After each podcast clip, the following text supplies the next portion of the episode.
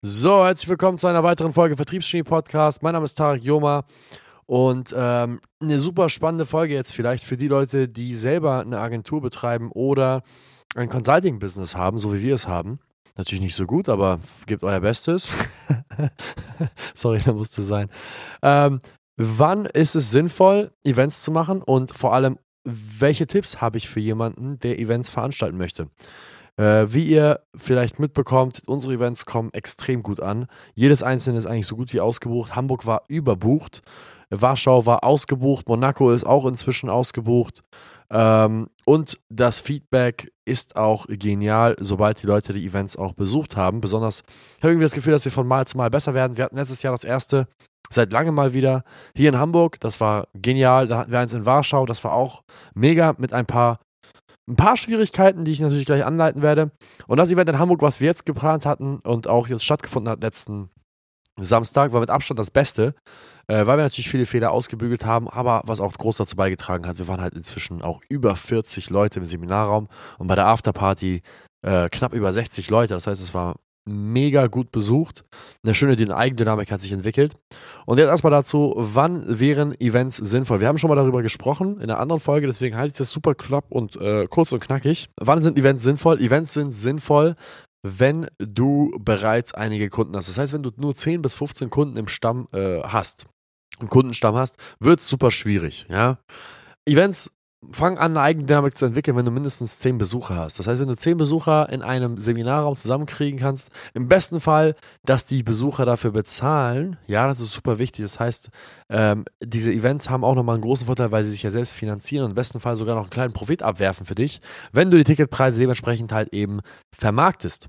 Bedeutet, du kannst ungefähr damit rechnen, dass dich ein Eventbesucher, wenn du ein Abendessen vor dem Event ein Mittagessen, äh, sag ich mal, ein Event, ein Seminartag, wo du den ganzen Seminarraum buchst, ein Fünf-Sterne-Hotel mit Essen, bla bla bla. Und eine Afterparty kannst du rechnen, dass dich ein Eventbesuch Besucher zwischen 250 und 700 Euro kosten wird, je nachdem, wie extravagant du auf die Kacke hauen wirst.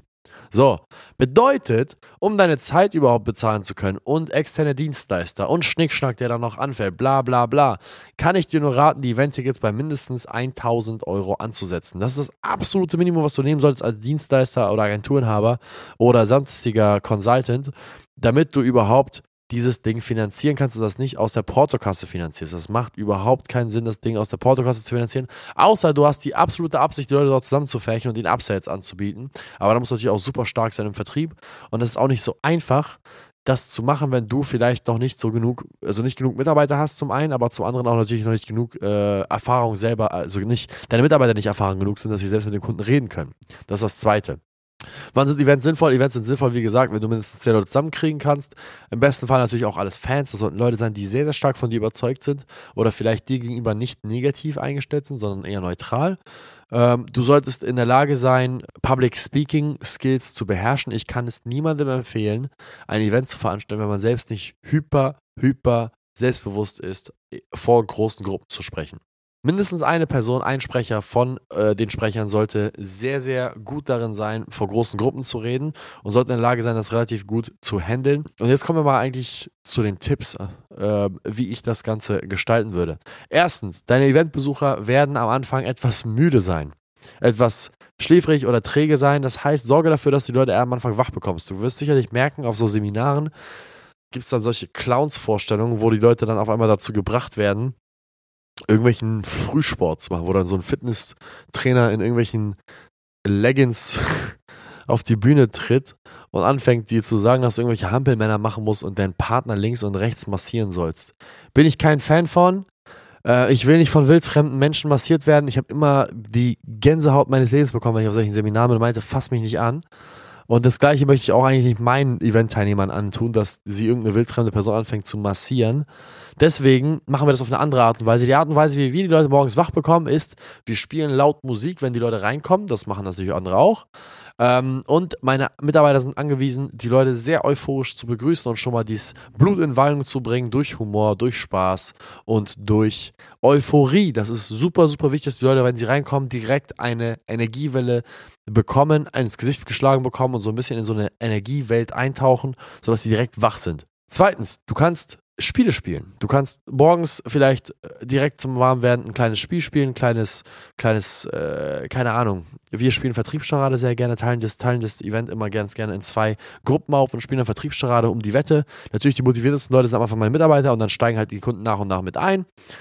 Und äh, drittens, wenn die Leute noch morgens müde sind, dann weise sie darauf hin, dass es in ihrem besten Benefit ist, dass sie jetzt sofort anfangen, aktiv zu werden und sich ihre Fragen aus der Nase ziehen, auch wenn sie eine Frage vielleicht nicht für notwendig erachten, dass sie trotzdem etwas sagen sollten, damit sie vielleicht jemand anderem helfen.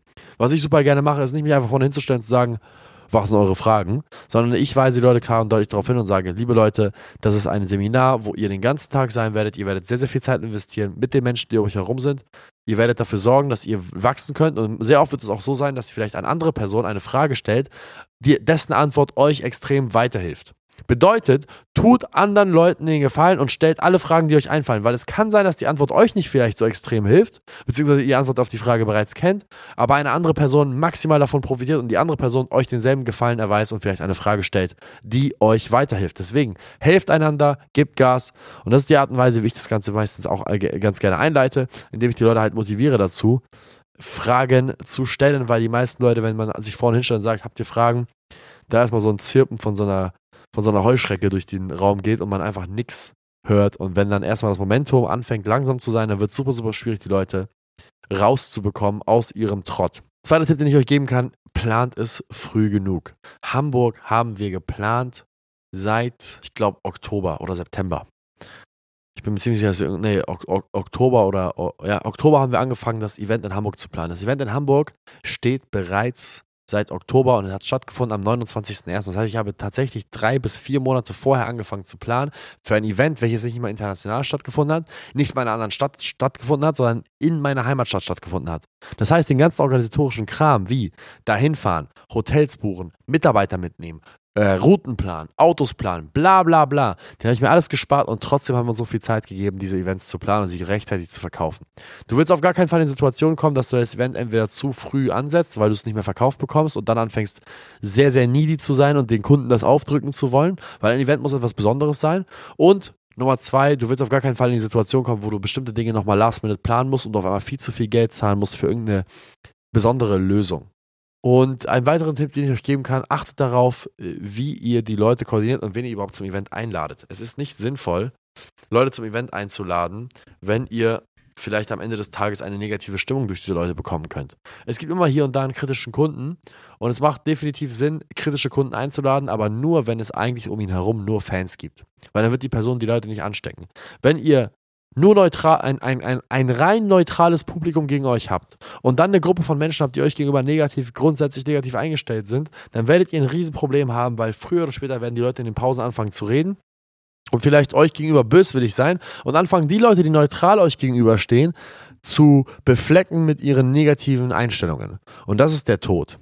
Das darf auf gar keinen Fall passieren. Deswegen achtet darauf, dass ihr vielleicht, wenn ihr einen Störenfried dabei habt, die Person isoliert, sie umgeben lässt von Leuten, die super positiv euch gegenüber gestimmt sind und die Person ganz klar zu spüren bekommt, dass ihr das nicht zulasst, dass sie schlecht über euch redet oder schlechte Stimmung verbreitet. Seid auch sogar bereit, vielleicht auch jemanden vom Event zu ähm, auszuschließen, der oder die äh, negative Stimmungen verbreiten, weil am Ende des Tages ist das euer Event und ihr dürft auf gar keinen Fall dafür sorgen, dass dieses Event, welches ihr mit Herzblut organisiert, sehr viel Geld investiert, euch am Ende des Tages noch mehr Geld kostet, noch mehr Schmerz kostet, noch mehr Leid kostet, weil das wäre euch gegenüber nicht fair.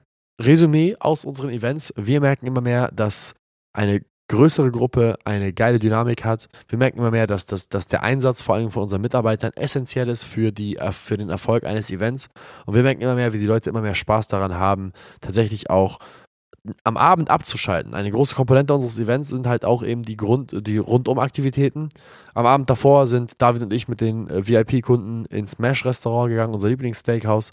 Am Abend danach gab es eine Afterparty bei uns hier im Büro. Wir haben hier 500 Quadratmeter und auf diese 500 Quadratmetern haben wir es organisiert. Wir hatten drei Hostessen da, wir hatten eine Bar dort, wir hatten Kuchen, wir hatten Deko, wir haben alles eindekoriert. Wir hatten Sushi für einen Haufen Geld bestellt, was sehr, sehr qualitativ hochwertig war, was die Leute auch nochmal gefreut hat.